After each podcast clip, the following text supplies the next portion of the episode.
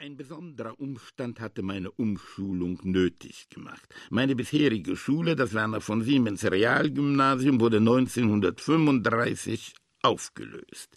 Das war eine ungewöhnliche Maßnahme. Noch unlängst, in den Jahren der nun so geschmähten Weimarer Republik, pflegte man Schulen zu gründen und nicht zu liquidieren. Die Auflösung hatte, wie man sich denken kann, einen zeitbedingten Grund. In Schöneberg, zumal in den Viertel um den Bayerischen und den Viktoria-Luise-Platz, wohnten verhältnismäßig viele Juden.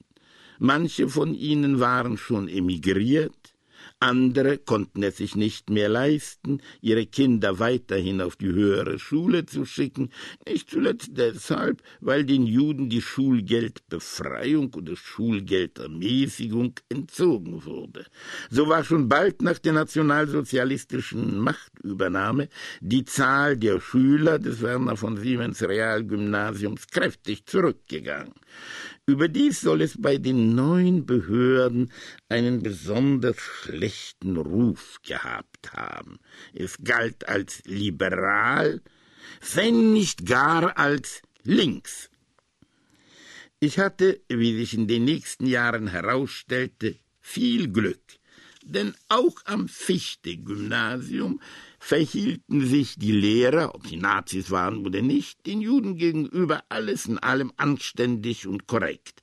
Da jede Unterrichtsstunde mit den Worten Heil Hitler zu beginnen hatte, wussten wir sofort, kaum dass ein neuer Lehrer die Klasse betreten hatte, was Geistes Kind er war.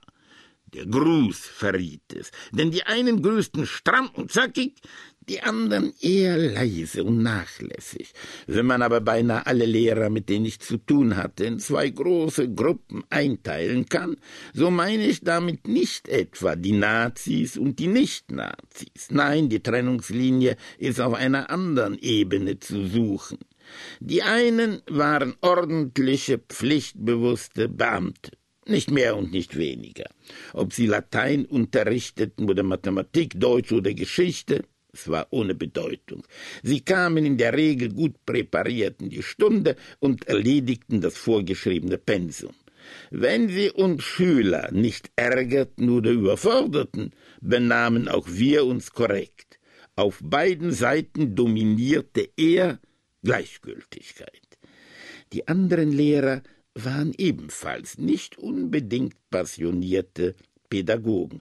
Trotzdem fühlte man bei ihnen eine starke Leidenschaft.